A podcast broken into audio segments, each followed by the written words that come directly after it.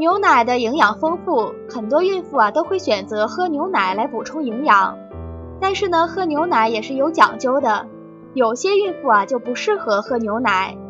比如说缺铁性贫血的患者，如果喝牛奶就会影响铁的吸收，不利于贫血性患者恢复健康。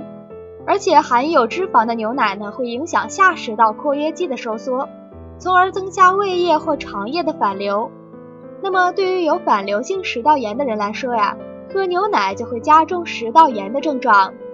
另外，有胆囊炎和胰腺炎的患者饮用牛奶将会加重胆囊和胰腺的负担，从而呢加重病情。